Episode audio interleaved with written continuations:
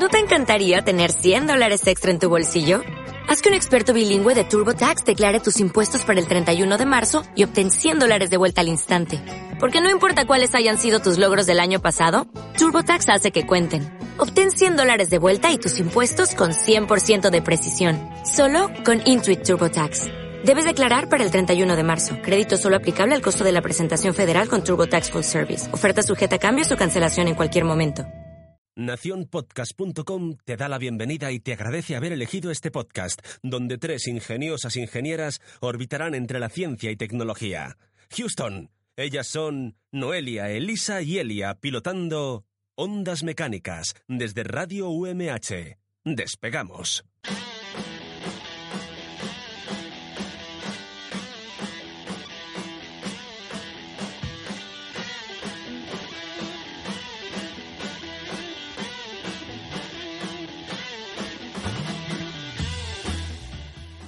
Desde Tierra Media hasta los fuegos del Monte del Destino, pasando por Radio UMH, atraviesan las ondas esta compañía, formada por Elia Camacho, Elisa Ruiz y Noelia Manresa. Y en el ojo de Sauron, Sonia Martínez. Una placa de Arduino para programarlos a todos. Una aplicación GPS para encontrarlos. Un evento friki para traerlos a todos y atarlos en las tinieblas del código fuente. Bienvenidos a Las Ingenieras de la Galaxia.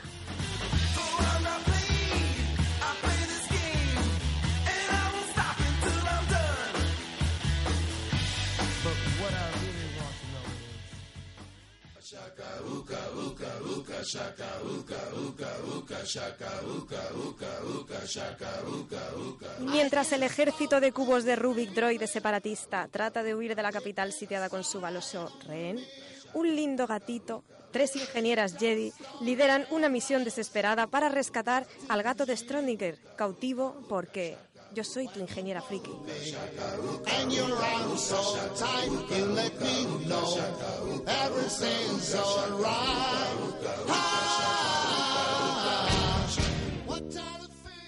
Si tomas la pastilla azul, la radio se desintegra, despiertas en tu última clase de matemáticas y crees que las conjeturas que tú quieras creer.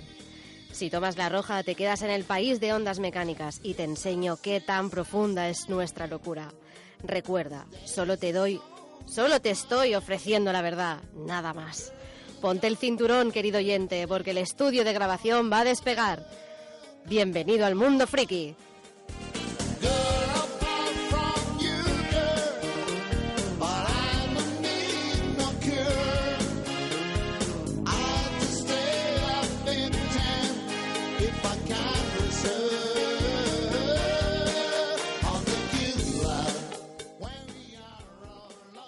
Pues ya estamos de vuelta. Bienvenidísimos. Sí, y tenemos invitado. Sí, tenemos a Francisco Javier Guardiola, bueno, Martín Guardiola, que es un integrante de Ciencias Paranormales, un podcast que además escuchamos y que nos gusta y que está aquí para contarnos algunas cosillas de las pelis y la ciencia. Bueno, pues lo que queráis y lo sé. Oye, por cierto, ¿cuándo sacan la serie esta de las ingenieras? Oye, pues hay que escribirla. Vaya guion, ¿eh? ¿no? Es- esto, esto da para una serie mínimo. Yo, yo le doy al friquismo, no te preocupes. No, yo Promete, ya- promete, En cuanto promete. salga de aquí llama a Netflix. Que os, que os la produzca. Netflix apunta un bombardeo, seguro que dice que sí. Vamos, esto seguro. Seguro, Ya seguro. te digo, y además que con las historietas que a veces nos pasa, yo creo que podríamos escribir una- unas cuantas temporadas al menos. Sí, sí. Seguro, seguro. Y además luego ya se va inventando cosas. Pues cuéntanos, porque además de ser físico, eh, das charlas, charlas de divulgación y demás, haces tus cositas. Bueno, sí, eh, intentamos, intentamos llevar eh, pues eh, la divulgación a la gente. Bueno, también formo parte de la Asociación de Divulgación Científica de, la de Alicante y bueno, pues intentamos hacer pues lo que podemos. Escribo en el blog muy poco últimamente, desde luego, última- eh, últimamente solo los pues los programas de radio y estas cosas que hacemos radio en en la radio de la Universidad de Alicante en Ciencias Paranormales, hacemos radio en la cadena Ser de Elche eh, y hacemos... ¿Qué pasa? ¿Qué nombra la competencia? y, y- Somos amigos, somos Y amigos. bueno, eh, un canal de YouTube también, que bueno, cuando puedo, eso me lleva mucho tiempo sacar vídeos. Y, lo que, y por supuesto las charlas. He dado charlas, bueno, en Fantaels. eh, esto de las charlas del cine, pues surgió hace dos o tres años con la Asociación de Medios Audiovisuales del Vinalopó, de allí Delda, que organizan un, un festival de, de cortometrajes. Y hace dos o tres años decidieron que querían hacer la Semana del Cine y querían antes de las dos proyecciones, que son dos días, pues querían hacer charlas sobre cine, eh, vamos a hacer una especie de semana cultural. Sí, y sí. a los organizadores les dije, bueno, pues si vais a hablar de cultura tenéis que poner ciencia. Claro. Ahí, ahí. Y me respondieron, pues tú verás. Y, y así, así, empe- así empezó. Bueno, pues hice un par de charlas. Este año pues eh, vinieron Javier Santolaya y Sí, Santi sí. García, que vamos, fue, fue un exitazo. Yo no lleno tanto, pero bueno, lo pasamos bien.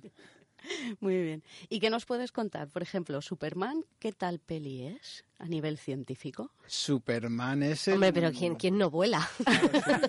Superman es el superhéroe favorito de todo el mundo. Y si no, es que tienen un problema. Es así. Eh, bueno, Superman es que es una peli. Yo hay, hay un par de escenas que, que, bueno, que trato en mis charlas. No sé si son las, las más típicas o no, pero hay una que me gusta mucho porque, bueno, yo soy físico y últimamente estoy investigando. Bueno, últimamente. llevo- llevo Los últimos dos, 20 años, ¿no? No, no, tam- no, no, no, tampoco tanto, tampoco tanto, pero eh, he cambiado un poco de tema, pero ahora eh, estoy en óptica y hay, hay una hay una entrevista que le hace Lois Lane en la terraza con, con, con su- un vestido de gasa y él con sus rayos X intentando descubrir de qué color son sus bragas, porque se lo pregunta a ella, eso es lo primero. Y bueno, pues es una escena, aparte que so- parecen dos adolescentes en celo. Es una escena que, festiva. Sí, sí, es una escena que, que, bueno, que da para hablar, pues eso, de óptica, de rayos X, de y bueno, yo simplemente utilizo esos trozos de película, pues para como excusa para contar algo que me llame a mí la atención o lo que Y lo sea. de retroceder el planeta y esas cosas Bueno, que... eso, eso es que ahí se, ahí se pasó dos pueblos, porque primero, pues eso, ¿por qué va a ir el tiempo hacia atrás? Cuando... Y Bueno, luego, si, ya no es solo girarlo al revés, que, Que ya, pero fíjate ya tú, es, ¿eh? ¿eh? solo pararlo para, bueno, si nos hacemos una idea, el Ecuador está girando a 1500 kilómetros por hora, es velocidad lineal, ¿no? En la superficie. Si lo paras, son vientos de 1500 kilómetros por hora, que ríete tú de, de Sí, Katrina. sí, sí, sí.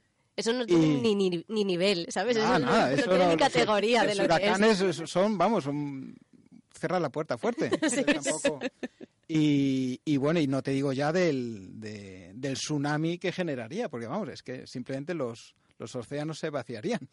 Se vaciarían o, vamos, llegarían hasta, pues no sé, hasta que son, León. cosas- son cosas súper súper obvias, pero que en realidad cuando tú lo ves dices, vale, vaya flipada lo de retroceder el tiempo, pero luego lo que las consecuencias que podría causar, eso no, no eres consciente y dices, ¿verdad?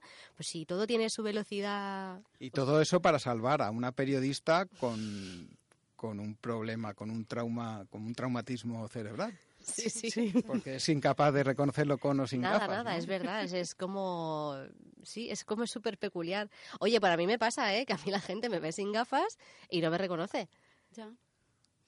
Va, Son cosas Pues a lo mejor Claro. la gente tiene ahí el síndrome también de... Pero igual es Batman. Sí, Porque también. Batman puede ser cualquiera. Sí, sí, es verdad.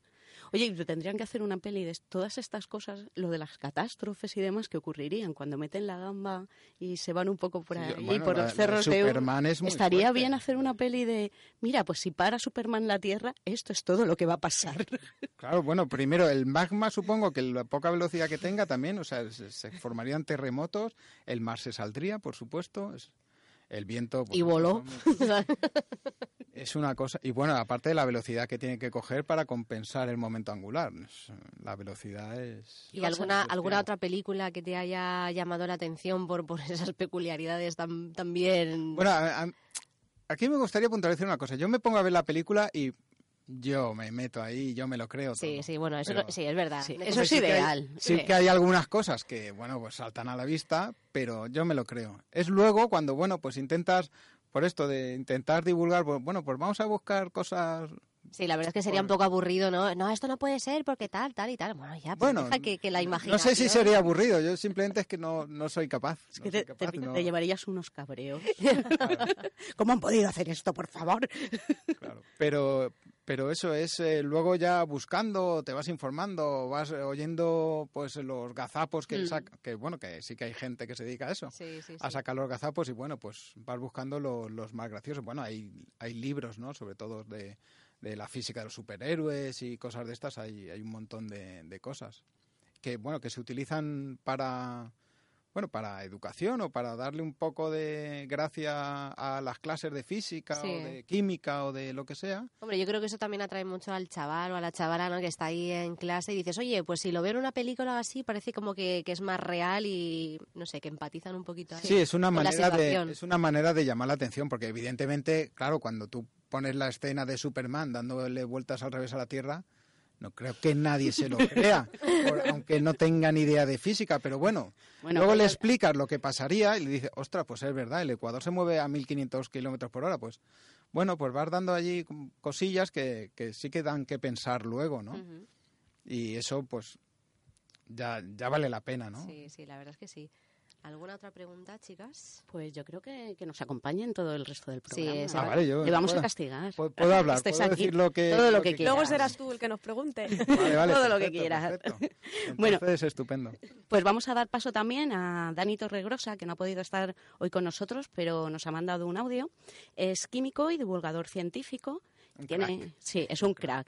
Tiene el premio Tesla de la divulgación de 2007 y es eh, coordinador también del ciclo Cienza, con Z, de la Biblioteca Regional de Murcia.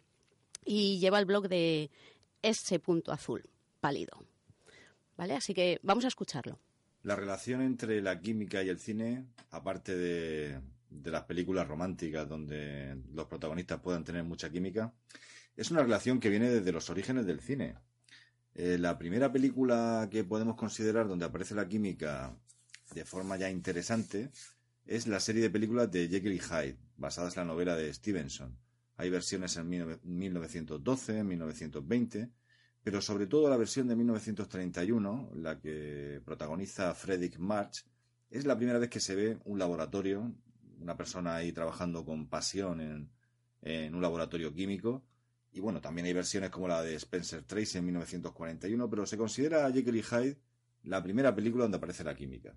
A partir de ahí hay muchísimas, hay muchísimas donde, por desgracia, también aparece el estereotipo de la química asociada a algo malo. En el profesor chiflado tenemos al típico friki o nerd que también basado en Jekyll y Hyde, pues que hace cosas extrañísimas y bueno, es un, un poco extraño. La química se ha maltratado también en el cine. Hay una película de 1992 que se titula Los últimos días del Edén, donde, bueno, cualquiera con mínimos conocimientos químicos se da cuenta enseguida de que lo que está pasando allí no puede ser verdad. O sea, analiza una sustancia de forma casi mágica con un cromatógrafo, es bastante poco rigurosa. También, más recientemente, El Club de la Lucha, de David Fincher, de 1999. Hay, hay buenos ejemplos de química en esta película.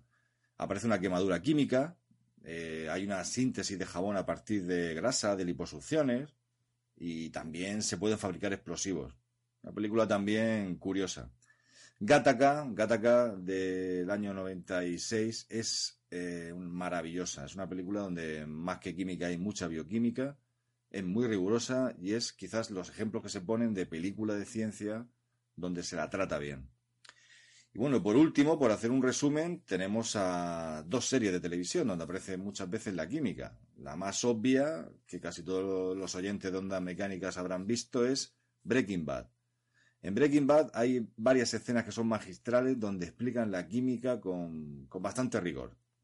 El aislamiento de la ricina o, sobre todo, mi escena favorita que es la explicación de la quiralidad.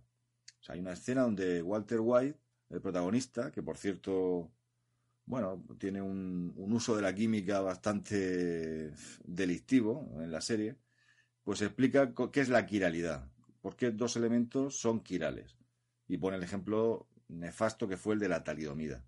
Bueno, y también en Los Simpson. Los Simpson siempre dicen que está todo, pero es cierto. También en Los Simpson hay mucha química. Se habla del fugu, se habla de toxinas, hay muchas escenas. De hecho, creo que hay hasta una página web donde ponen todas las escenas de ciencia de Los Simpson. Y ya os digo, eh, aprovechar el cine para aprender química, para disfrutar y para pasarlo bien.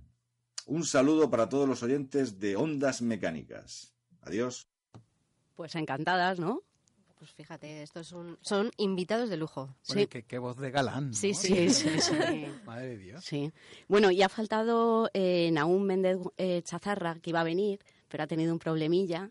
A nosotros también nos pasa estas cosas a veces. Es geólogo y podéis encontrar sus cosillas en una página que se llama Un geólogo en apuros, que os va a gustar mucho.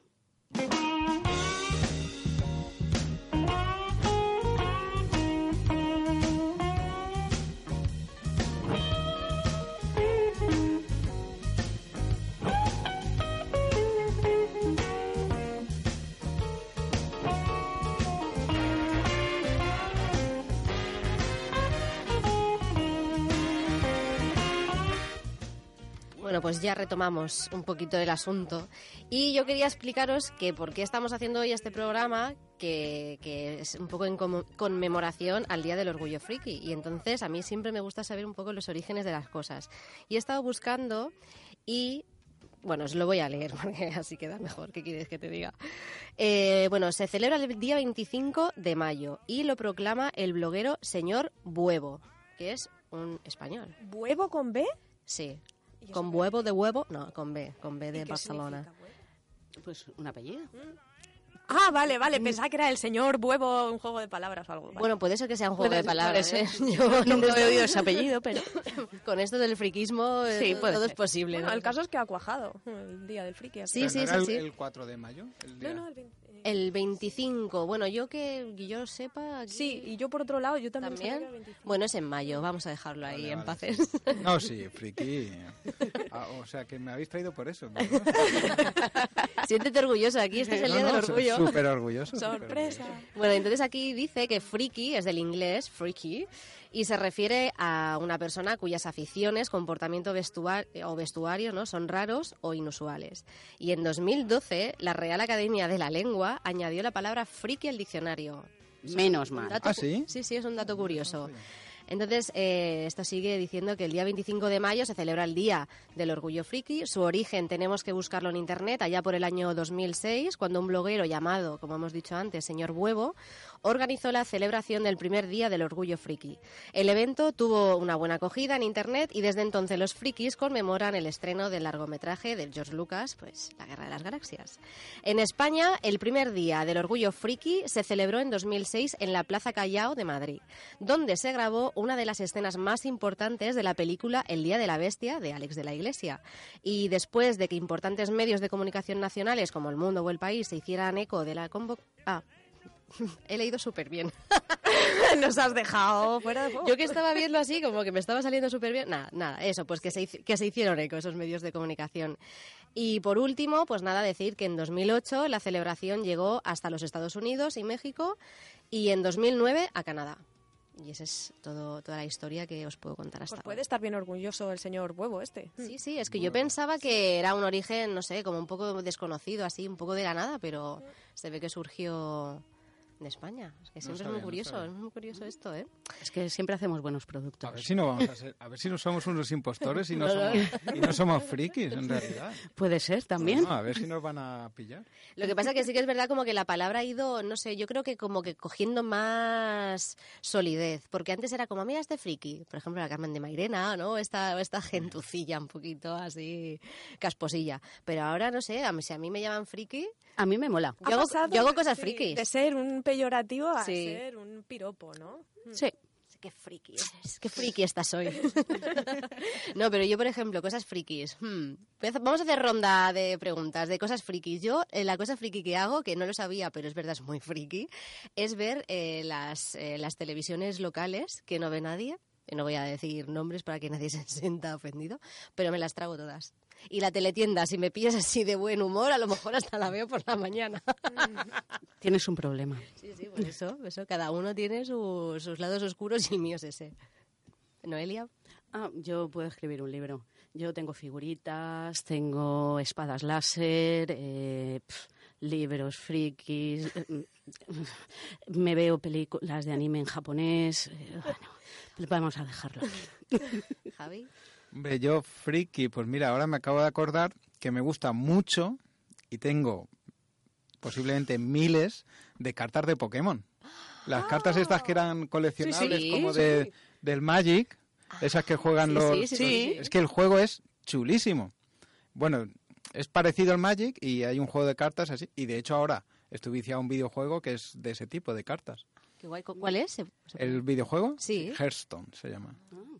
No, ni idea, ¿eh? Yo tampoco lo es muy chulo, muy chulo y muy fácil de jugar. Ah, No hay bien. que pegar tiros ni nada de eso. Qué bien, qué bien. Pues Que también me gustan, pero bueno, Lo apuntamos, lo apuntamos. ¿Y tú, Elisa? Mm, Yo, bueno, de cuando era más pequeña, de pasarme el, el nivel del Mario con los ojos cerrados.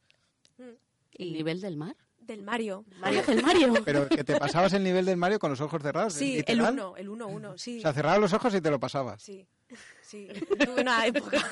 Pero... Sabía- estaba intentando, venga, acuérdate de una cosa un poco cómo- más normal, pero... pero- ¿Cómo ibas de pero vamos los dedos? Estamos, estamos, Sí. estamos perdiendo dinero haciendo radio. Pero, Sí, sí. pero- pero, por favor. Tendría que esto- hacer más preguntas habitualmente porque tengo También, que... pues, Pero ponemos un puesto, una Nintendo y una tele y, nos, y hacemos un... Es como la gente que hace el cubo de Rubik. ¿sabes? El, el cubo Claro de Rubik sí. que lo... Sí, y he de confesar una cosa, eh, no es como la bicicleta, o sea, se pierde con los años, porque luego de mayor Pues- he vuelto a jugar con los ojos abiertos y tal, y ostras, hasta... Pues Es que- Cierra los ojos y ponte que... Yo creo que eso ya es nivel superpoder, ¿eh? Sí, sí, total. Pero claro, Hasta la estamos batería. perdiendo dinero, pero por favor. Es que antes no había continúes infinitos como ahora. Y claro, y cerrado los ojos... Claro, ¿Qué le después de pasártelo mil veces. Qué Pero bueno, divertido, qué divertido. Vale, pues traigo más cosas. Traigo apps un poquito, bueno, absurdas, porque de científicas no lleva nada, solamente el código con lo que la han programado, pero nada más. Y una de ellas me ha hecho mucha gracia porque es, se llama i Cuenca. Y entonces, sí, sí, pues, pues Me voy a dejar la broma de lado. no, no, pues va por ahí. Ah, que va por ahí. Sí, va por Ah, ahí. vale. Porque si tú quieres poner a alguien mirando hacia Cuenca, tú coges la aplicación y es como una brújula y te pone por aquí o mirando a la Meca, para allá. Y me ha hecho mucha gracia. O sea, encima tú lo buscas y la, la descripción es brutal. O sea, los desarrolladores son brutales. Ay, que me lo estoy imaginando. Espera, espera, que se nos ha movido el plano. gira, gira tres grados. Eh, sí, otra también que es bastante absurda es, ay, el nombre lo tenía por aquí, creo que es Bubble Wrap o algo así. Entonces, ¿en qué consiste? En explotar burbujas tocando la pantalla. Porque hay una cosa que nos gusta hacer a los humanos, que es coger los envoltorios Ay, estos sí. de burbujitas, ¿no? Y, Qué y, vicio. es- y explotarlos. vale, pues esto... Y esos gordos que han sacado ahora, esos gordos que Ah, Es que Javier hasta ha cerrado los ojos. Yo eso no los he probado. ¿Los gordos? ¿Tienes? No, no, no tengo, no tengo, pero... Ah, sí, ya sé cuáles dices. parece Pero conozco a alguien que... Es del tamaño de una bichuela. Sí, menos. sí, así más gordos. Ostras, pues ya ves, yo tampoco los he visto, ¿eh? Pasa que dura menos, claro. Ya, ya, Pero ya. el ruido será mayor. Sí, sí. Es algo... Y luego hay otra que esto ya es, pues sí, pues nivel. A lo mejor a vosotras dos os gusta. ¿Tú tienes gatos, Javi? No. Vale, pues ellas dos que, que les gusta y tienen, eh, hay aplicaciones para gatos. O sea, si ves que el, tu gato o tu gata te incordia, puedes ponerle... Ay, que siga una lucecita o un Bueno, la aplicación es un poco más básica, yo por lo que he visto, y es a lo mejor una, un ovillo de estos de lana, pues que se mueve y se ve que el gato pues se empana y empieza ahí a mover En la las- pantalla y sí. le empieza a dar zarpazos Sí. O algo. Pues yo Qué le, bien. pongo, yo le pongo cuando el La de ordenador lo dejas en reposo. El ordenador cuando lo dejas Sí, en sí, reposo. Que- hibernando. Sí. No, no, que te sale el Salvapantalla. salvapantallas, Ah, sí, sí, sí, salvapantallas con peces y se vuelve loca. Madre de Dios. Sí, este Tengo se- una gata friki. Este se llama Game for Cats, ¿vale? Y el otro era, si lo había dicho bien, era Bubble Wrap. Y luego hay otra que es, bueno, yo cuando lo he leído digo, no me puedo creer que tenga 90 millones de descargas, pero se llama e-beer, bueno, será i-beer. Y nada, pues esto consiste en que tú abres tu aplicación, se convierte tu pantalla en una jarra de cerveza y puedes hacer como que te la estás bebiendo y entonces pues se puede derramar. Pero la he tenido. Ah, pues Madre de Dios, es que 90 millones de ¿Y descargas. qué tal? ¿Bien? Pues sí, lo que pasa es que, claro, no te refresca.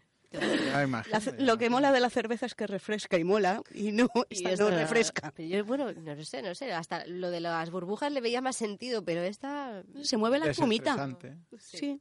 Sí, pero si te lo pones así en la boca no lo ves. O lo haces No, lo haces giradito y entonces...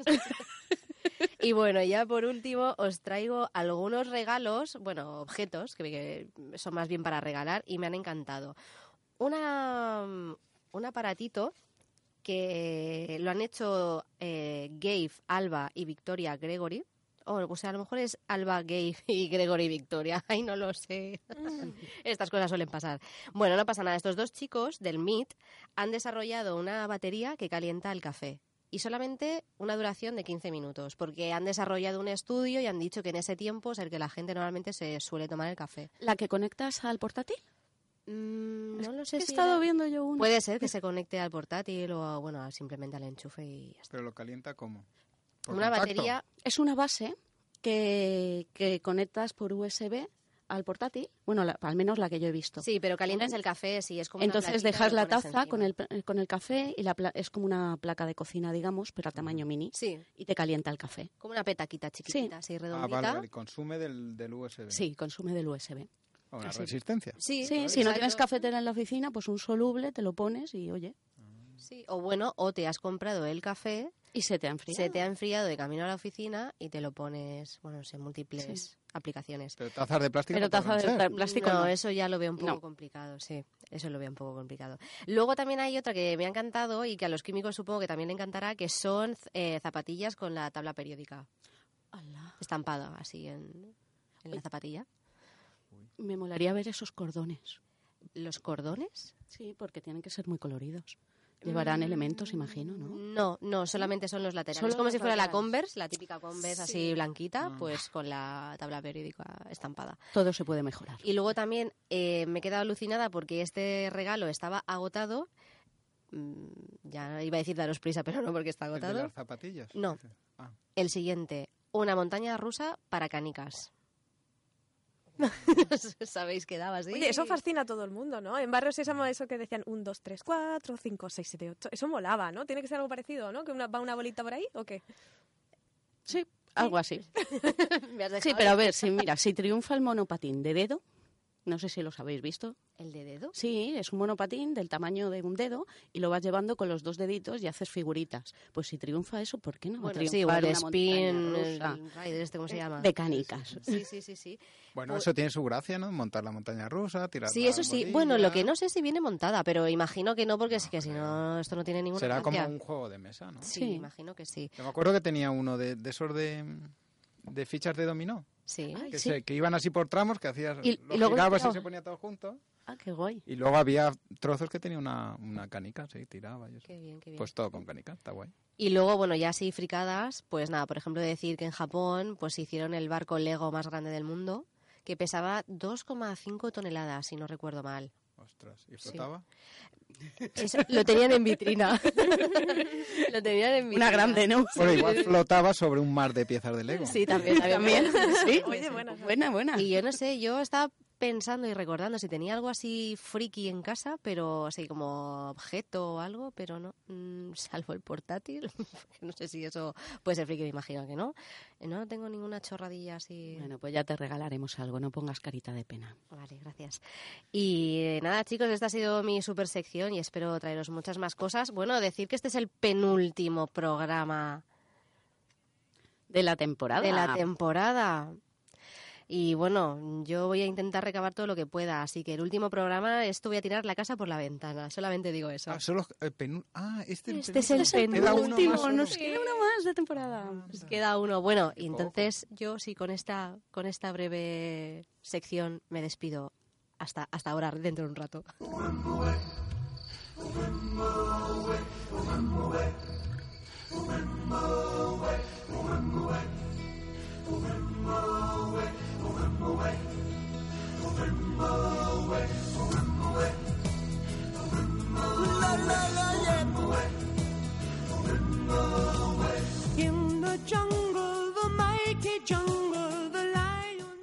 Pues veni- bienvenidos al friquismo de Nanomundo.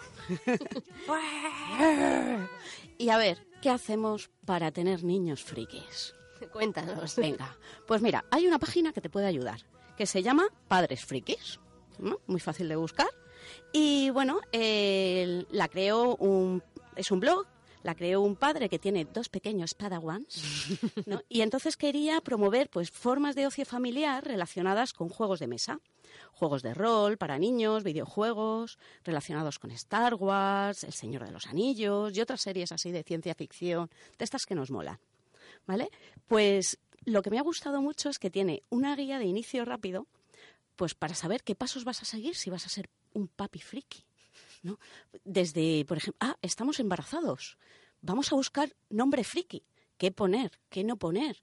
¿Cuál es tu apellido? Espérate a ver si casa. Porque, claro, mm, hay que buscar es algo. es un dilema friki. Sí, a ver, no puedes ponerle Luke Skywalker si tu apellido es Boronóstico, por ejemplo, ¿no? A lo mejor queda un poco rimbombante. Entonces te da ciertos consejillos y demás. Está muy, muy chula, ¿vale? Y una de las cosas que me ha gustado mucho es que eh, también escribe post de cosas que hacer con los niños para fidelizarlos al friquismo, ¿eh? para atraerlos. Era la voz de mala. ¿Ah? Bueno, y que una de la- las chulas es que ha montado con, en la clase de su hijo de cinco años, eh, junto, creo que con su mujer era, eh, un juego de rol con 22 niños, ¿vale? Basado en el juego, en el libro Pequeños Detectives de Monstruos. Bueno, es un libro juego, es para jugar al rol a un nivel más Sí. infantil y les vas poniendo pruebas y demás y los niños pues tienen que ir eh, Pues en plan pedagógico o algo. Sí, ¿o es pedagógico, claro. Eso es lo que mola, porque es un juego de rol, los niños se divierten mucho. Ellos lo que hicieron fueron cuatro pruebas, ¿no? El libro te ayuda a buscar las pruebas, carnés, a darte unas pautas para montar el juego, ¿no? Y bueno, pues por ejemplo, eh, uno de los, una de las mesas, eh, bueno, primero le cuentan a los niños que ellos son detectives, que tal, que cual, ¿no? Le dan su toque Sí. Y, y les piden ayuda para localizar un monstruo que se ha escondido en la clase. Entonces tienen que sacar unas pruebas. Si ganan la prueba, le dan un trocito de mapa con pista para localizar al monstruo. Y una de las pruebas, pues era una de discriminación sensitiva. Metían objetos en una bolsa y los niños con los ojos vendados tenían que coger un objeto y decir qué era y Ah, para acertar, ¿no? Claro, pensemos, tienen cinco años. Sí, sí, sí. ¿vale? Eh, luego otra, pues eran pistas en inglés, de, le ponían unas imágenes de monstruos y le iban dando pistas en inglés, pues es grande, es pequeño, es no sé qué, para que fuesen descartando y al final elegir qué monstruo era el seleccionado, ¿no? Otra de ellas era pues lanzar unos dados, pues habilidad de tirar las cosas, tal. Y otra, pues conocimientos del curso, preguntas que han estudiado en la clase de matemáticas, de lenguaje, de ta- le iban haciendo preguntas y tenían que ir acertándolas. Tiene pinta de ser súper divertido. Sí, ¿eh? tiene que ser divertidísimo. Sí, apetece jugar a mí. No pues cinco yo no descarto comprármelo, ¿eh? la verdad, porque me ha gustado Ah, pero lo mucho. venden así en paquete, que no lo Sí, es un, que- es un libro que, eh, Ah, y vale, te, te vale, vienen vale. recortables y cosas y Es verdad, demás. yo ya lo Ah, estaba viendo en, perfecto. en- en la Sí. clase. Claro, yo sí, pensaba sí, que lo Yo tenías que Sí, luego lo tú. montas. Bueno, pero, Pero si sacar- ya sí, recortado o lo que sea. Sacarás fotocopias, me imagino, porque si lo vas escribiendo y demás, pero está guay. Y bueno, y luego una vez que ya tienen el mapa, pues a lo mejor en el mapa ya forma la palabra cazadora y los niños van corriendo hacia la cazadora y ellos previamente pues han esco- eh, escondido un peluche y tal. Está muy chulo. Y la página os la recomiendo. Recordar, Padres Frikis. Muy bien, lo anotamos. Y luego, ¿cómo nos iba a hablar del país friki por antonomasia, por favor? ¡Japón! Y el preferido de Noelia. Sí. Porque, a ver, si tenéis niños, iros a Japón de vacaciones. Ay, pues mis hijas no quieren ir.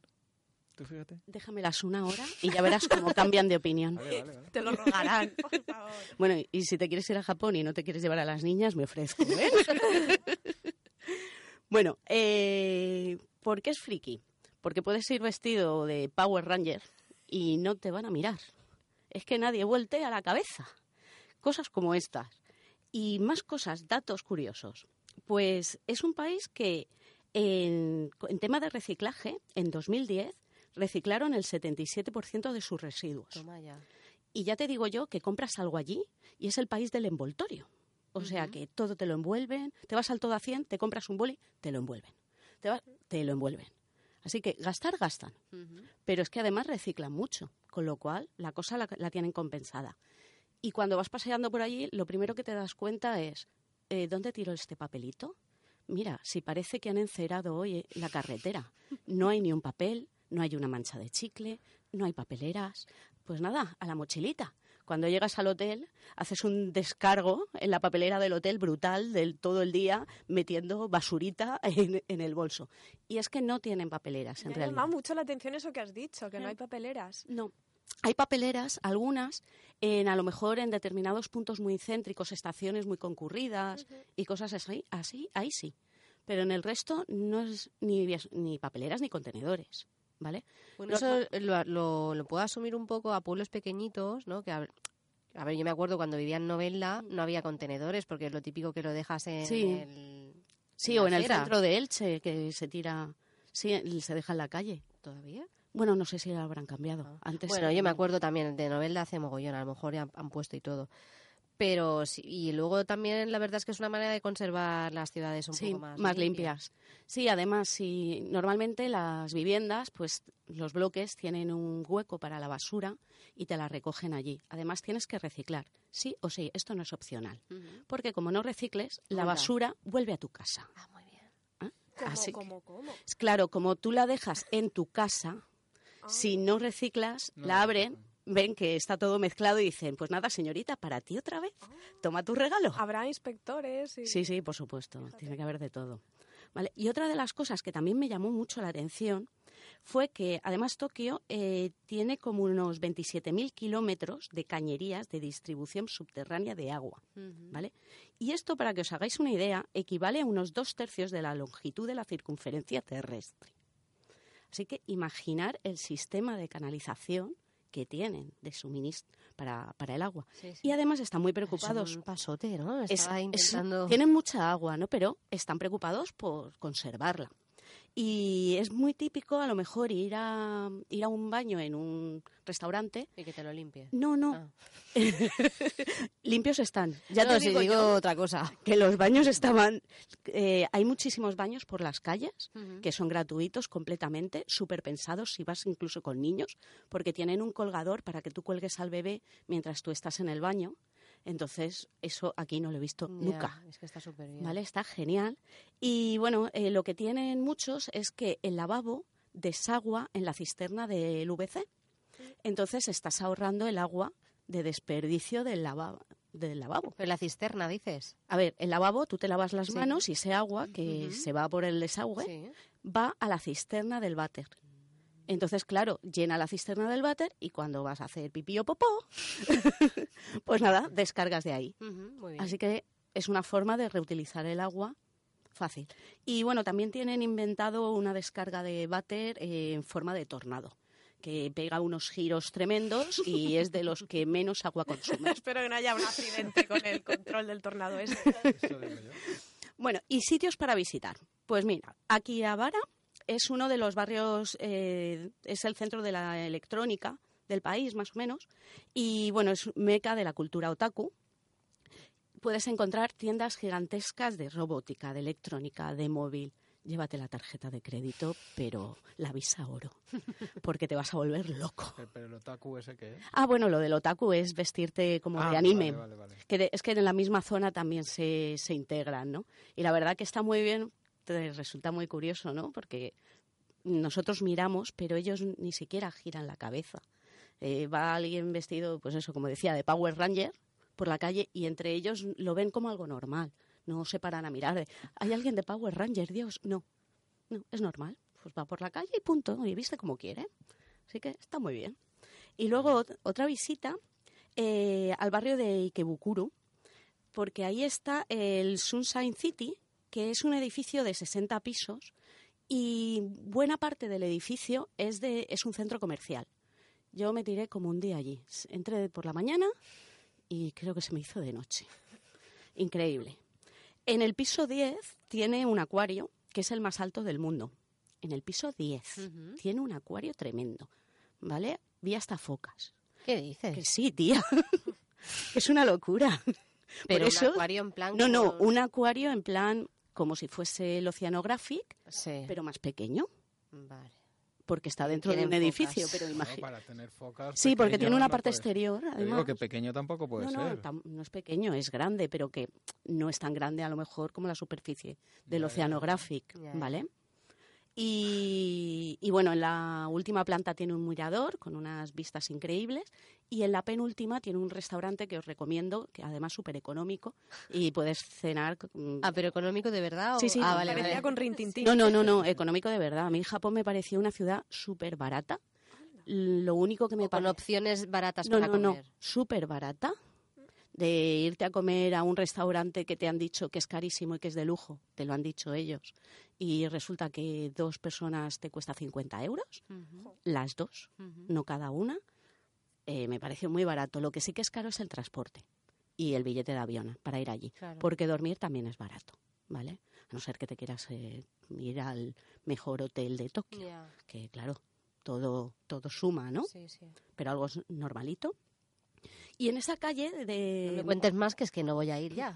Yo, yo quiero ir. yo quiero ir. Yo también me están dando unas ganas de ir. Pues en esa calle hay recreativos que tienen hasta siete plantas. Todo lleno de máquinas, imaginaros. ¿Todavía? Siete plantas. Bueno, yo estuve hace ocho años, Bueno, ¿vale? ya. Imagino que seguirán teniendo. Sí. Era una auténtica ocho años aquí ya pasada. no había tampoco. Y ellos ya iban con los móviles que tenemos nosotros Ya, ahora, sí, hace ocho años, ¿vale? Así que. Y, y lo curioso es que tienen una. Normalmente los recreativos que tienen esta, tantas plantas y demás, tienen una que es solo para chicas. Que te puedes disfrazar, te puedes hacer fotos. Es para que estés como más segura, más distendida. No permiten la entrada a hombres. Sí, es curioso. Tienen una cultura también súper peculiar, ¿eh? Sí.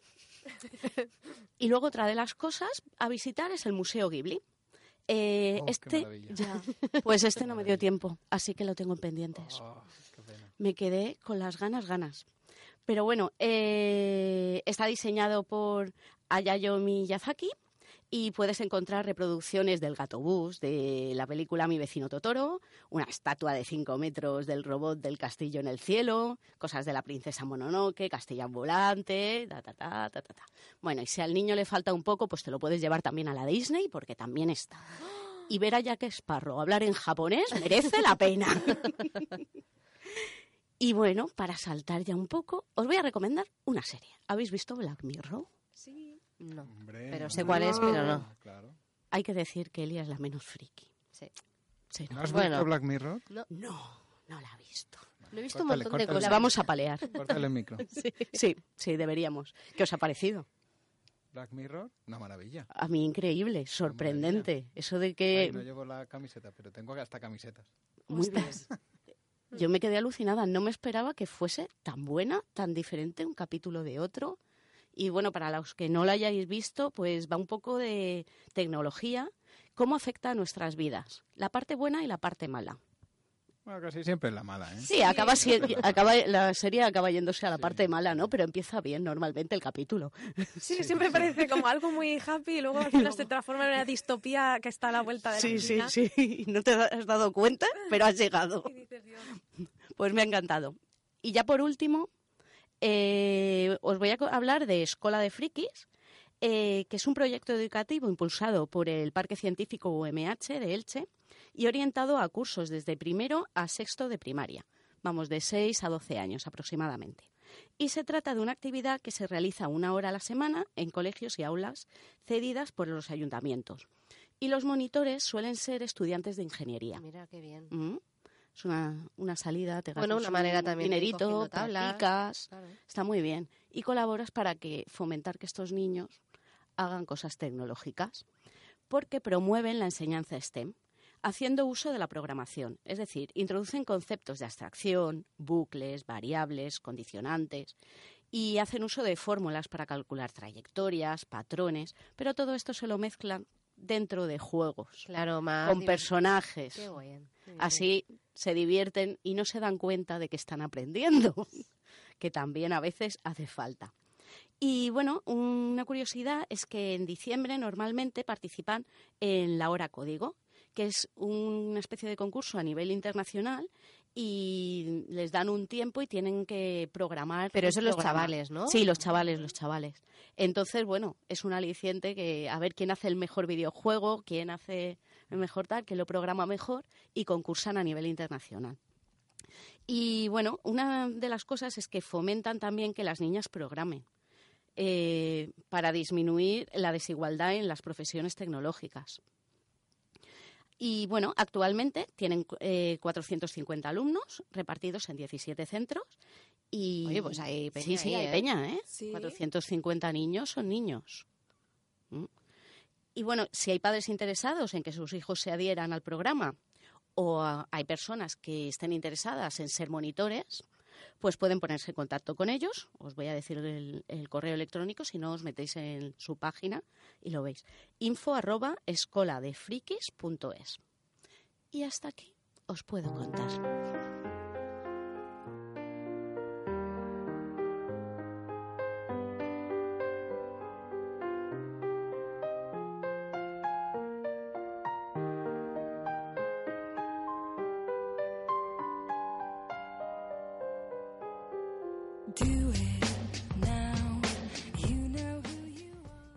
Videojuegos son malos? Lo mismo decían del rock and roll.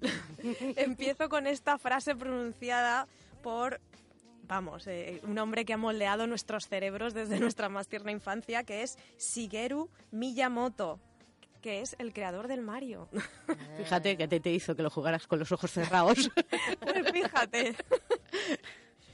Pues sí, hoy he decidido hablar de videojuegos. No sabía muy bien qué tema escoger, porque decíamos, bueno, temas frikis y tal, qué es friki, qué no es friki, qué tal. Pero digo, bueno, al final los videojuegos se meten en, en ese mismo saco y como es un tema que pues que a mí me apasionaba mucho ese juego y al final ser friki va un poco de eso, ¿no? De, de hablar de un, de un, tema que te apasione, aunque luego no tenga utilidad o, o, no me vaya a ganar la vida jugando al Mario con los pies. No, o... porque no, Eso que no debe. que hay mucho gamer, ¿eh? jugar con los ojos cerrados, perdona, sí. pero no está puedo ir a, a Factor X. Es un nicho de mercado... que está sin explorar. Así Ah, que... X, claro que sí. Risto, desde aquí te llamamos. ¿Qué te parece? Bueno, mm, creo que va a ser mejor que hablemos de, de este personaje, porque... Porque bueno, cómo, cómo llegó a, a ser eh, el gran, el padre de los videojuegos modernos, que se le llama así, ¿no? Pues creció en un pequeño pueblo de Sonobe, dentro de Kioto, en Japón. Era de una familia bastante tradicional, sus padres eran profesores, no tenían ni radio ni televisión. Bueno, hay que decir que nació en el 52, es decir, de, la generación así de, de, nuestros padres. Actualmente sigue vivo, ¿no? Tiene 60 y pico años. Y eh, bueno, su familia era bastante tradicional y le regañaba mucho. Eso lo ha dicho en más de una entrevista. Dice, sí, mi padre me regañaba mucho. me tiraban la zapatilla teledirigida. es verdad, en Japón a lo mejor llevaban sí. un remo. iba, iba cogida la zapatilla con un dron.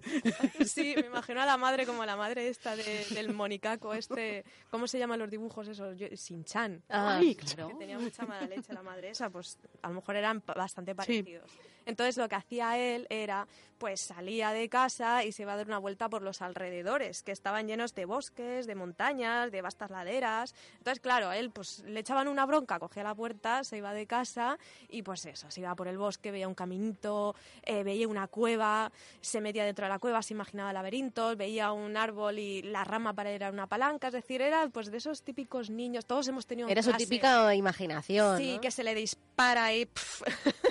Yo pienso que en cada clase siempre había un niño que, que, tenía una imaginación desbordante. Había uno en mi clase, por cierto, que nos contaba unas trolas. Era mi mejor amigo. ¿eh? sí, sí. Mira, lo voy a contar, es una tontería, pero sí, había, sí, cuenta, cuenta. hablando de cosas frikis, pues mira, había una, una, estatua de la Dama de Elche con todos los colegios de por aquí. Oye, que en Barcelona hay una, ¿eh? Enfrente ah, de ¿sí? mi casa, toma ya. Ah, mira, y en el plató de Cuarto Milenio también tienen allá. Bueno, es que se nos va de las manos. Pues la figura esa decía, sí, es que por detrás hay una palanca, se le ponen los ojos rojos y se abre una trampilla y unas escaleras que bajan y hay una serie de pasadizos, que efectivamente lo sabía, porque son los pasadizos estos de Alicante de la ah, sí. sí, sí, sí, de los, sí. los bunkers. Eso, los bunkers, y pero sí, sí, o sea que, mira, mi compañero... ¿Y a qué se dedica ahora? Eh, no lo sé. Habrá ah, que bueno, se montó un asador de pollos en San Juan. Bueno, pero esto no viene al caso. Shigeru Miyamoto. Salía siempre a dar una vuelta por los bosques. Era también eh, muy fanático de Walt Disney, que le encantaba Mickey Mouse, ¿no? Por aquellos tiempos, pues no había demasiadas películas todavía, tanto como ahora, pero bueno, estaba Mickey Mouse, también La Bella y la Bestia, algunas sí, por lo menos en historietas. Y bueno, llega a los 18 años, que a esa edad ya él sabía que lo que le gustaba era pintar y la música. Entonces se metió eh, en la Escuela Municipal de Artes Industriales para hacer diseño industrial. O sea, no es un programador. La persona que hizo el Mario no era programador, sino que hizo diseño. Y bueno, acabó, se graduó a los cinco años como una persona normal. No era una eh, mente de estar brillantes que de pequeño eh, programó algo a los diez años. No, era una persona bastante normal en ese sentido y empezó a trabajar, pero sus primeros años pues no, no le gustó mucho el tema, la verdad. No encontraba una profesión así que le gustase mucho. Y el padre de mm, Shigeru eh, conocía a Hiroshi Yamamuchi, que Hiroshi Yamamuchi era eh, el presidente de Nintendo. O sea, Nintendo por aquel entonces no se dedicaba a los videojuegos, pero era una empresa que desde el año 1800 ya existía en Japón, además súper potente, hacía cartas, la baraja, la que aquí es española, pues la baraja japonesa, vamos. y... qué curioso, yo pensaba que Nintendo siempre se había dedicado a, bueno, al menos a la electrónica, ¿no? Mm, pues no, fíjate, hacía barajas... Esto da para otro programa. es que voy a hablar del creador del Mario, pero es que se puede hacer un programa de, Nintendo. pero es que el, transistor se inventó por ahí, ¿eh? Sí. O sea, es que no, no había. Sí, pues de hecho las pintaban a, mano, incluso las cartas y bueno, de hecho entró porque, a ver, él, el Shigeru Yamamoto, su padre conocía a Hiroshi Yamamuchi, el dueño de Nintendo. Entonces dijo, oye, pues búscale un trabajo aquí. algo con mi hijo que le gusta pintar monas. no quería decirlo así, Noelia. pero sí. Y lo puso a pintar paneles de máquinas de arcade, no monas, pero casi. Entonces, eh, bueno, estaba pintando los paneles. Las máquinas de arcade, bueno, pues por si alguno no lo sabe, son estas máquinas de videojuegos así de grandes como un frigorífico, con las palanquitas y tal. Que ahora, por cierto, se ha puesto bastante de moda. Hay mucha gente que ha empezado a, pintar otra vez. Y tú fuiste, ¿eh? Ay, sí, yo fui a Petrel, a un sitio que hay un montón de máquinas, sí, sí. Me lo pasé bastante bien, la verdad. Arcade Vintage. Eh, sí, sí, sí, sí, sí. Además me... Te atrapó. Me enganché con una máquina, con el disc y hasta que cerraron. sí. Y bueno, a los 26 años pues eh, le ayudó a diseñar la primera máquina arcade de Nintendo, que funcionaba por monedas, pero eh, todavía pues no funcionaba mucho. Bueno, Nintendo hizo uno de los primeros juegos que era el Radar Scope el Radar Scope, que era un videojuego así como yo lo conocía como Galaxy, o sea, otro parecido que era Galaxy, pues de matar marcianitos, de una nave que va ah, matando otras naves, que te caen encima y tal. Entonces, ese juego eh, se lo llevaron a Estados Unidos y en Estados Unidos también querían hacer negocio, porque Hiroshi Yamamuchi pues era muy ambicioso y muy atrevido, cosa que, está muy bien. Entonces, eh, en la delegación de Estados Unidos se llevaron el juego ese para allá y hicieron 3.000 cartuchos, ¿no? Por aquel entonces eran cartuchos, y solamente vendieron un 10%. Entonces, claro, estaba el yerno del dueño de Nintendo en Estados Unidos diciendo, madre mía, ¿qué hago yo ahora con...? Me quedan 2.700, esto ha sido un poco fracaso. ¿Wallapop? Sí, y no había Wallapop. Además, por aquel entonces creo que allí lo estaba petando ya eh, el Pac-Man, que ha sido un juego, pues vamos, que fue un triunfo total.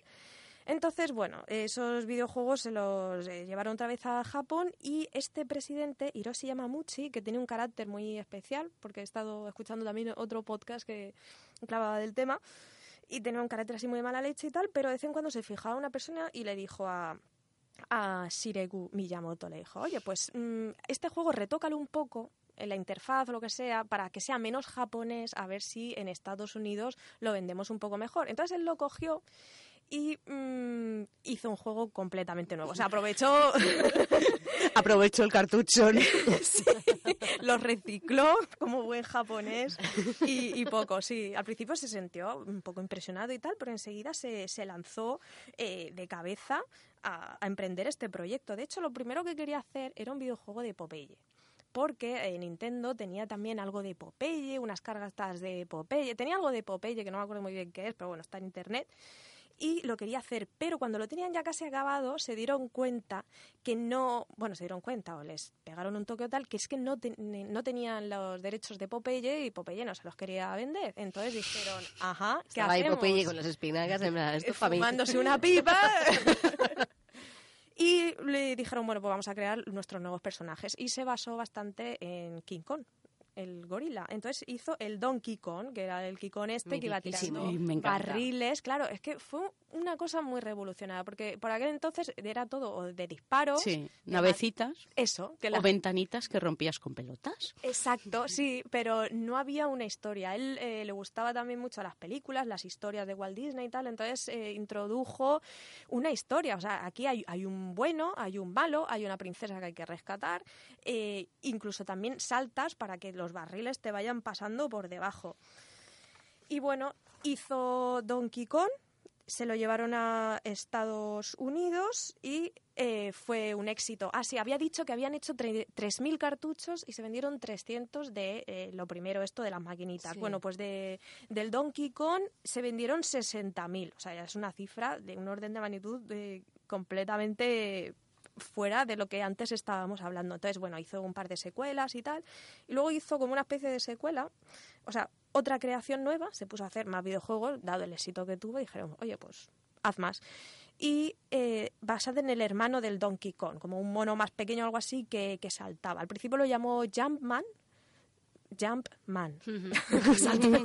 Jumpman.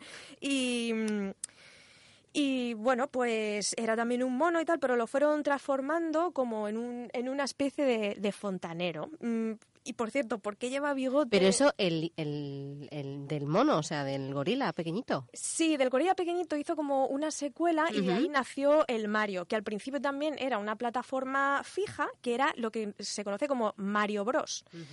Esa plataforma fija tuvo eh, bastante éxito también. De hecho, yo sí, yo he jugado a ese también, que había como dos tubos verdes así en vertical y caías y unas tortugas. O sea, ya se empezaban a ver todo, todo eso elementos y después eh, lo llamaron Mario, le pusieron un bigote porque con los píxeles que había por aquel entonces no le podían hacer la boca, le pusieron un mono también para que se distinguieran los brazos de, de las piernas, una gorra también porque el pelo, eh, porque quedaba mal, o sea, todo fue a base de, de apaños.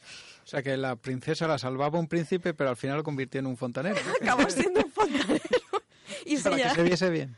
y se llamaba Mario, sí, porque uno de los que trabajaba por ahí también, pues era muy simpático, se llamaba Mario. Y usaba el Cuenca.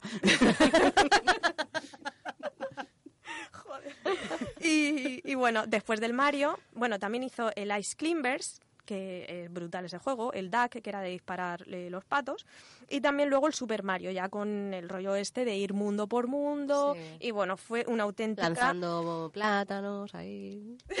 Bueno, ¿lo habéis visto cuando en las carreras de coches del Mario? Creo que. Ah, vale, que va a vale, ser- vale. sí, El sí. de los... Vale, Vale, es que ese es mucho más nuevo. sí. Es verdad, ese es moderno para mí. Y, y bueno, fue un éxito inusitado. Eh, ya las consolas, pues ya estaban en... Bueno, ahora vuelve, ¿eh? Ahora está la Nintendo Mini esta que sacaron Vintage, que bueno, lo único es que creo que almacena 20 juegos que te vienen de serie, pero no... O sea, es muy cookie porque es muy pequeñita y está así muy mona, pero luego no, no da para mucho más. Pues, y también inventó el Zelda, ¿no? Exacto, ya, pero nos tenemos que despedir ya. Otro día podemos seguir hablando de, de Legend of Zelda, Pues basado en pa- su infancia. Eso da para tres programas. Sí, Mínimo, mínimo. totalmente. Bueno, una nueva vida te espera en Ondas Mecánicas. Podrás volver en una tierra dorada llena de oportunidades y aventuras. Pero nunca, nunca, nunca dejes de ser friki. ¿Acaso sueñan las ingenieras con ondas mecánicas? Qué bonito, qué bonito. Bueno, pues síguenos en Facebook si quieres, eh, como arroba ondas mecánicas si nos encuentras por ahí, en Twitter como o mecánicas, que no lo, lo tenemos igual, por desgracia.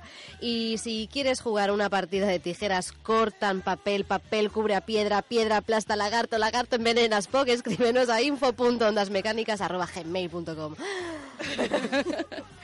¿Cuál es el parásito más resistente? ¿Una bacteria? ¿Un virus? ¿Una tenia intestinal? No, una idea. Resistente, altamente contagiosa. Una vez que una idea se ha apoderado del cerebro, es casi imposible erradicarla. Una idea completamente formada y entendida, que se aferra. Tu idea es escuchar a ondas mecánicas. ¡Hasta Protón!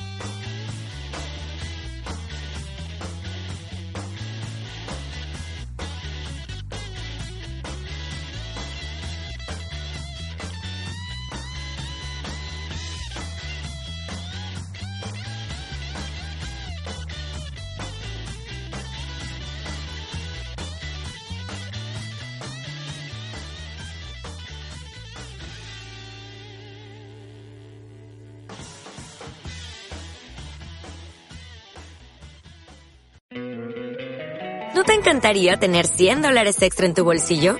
Haz que un experto bilingüe de TurboTax declare tus impuestos para el 31 de marzo y obtén 100 dólares de vuelta al instante.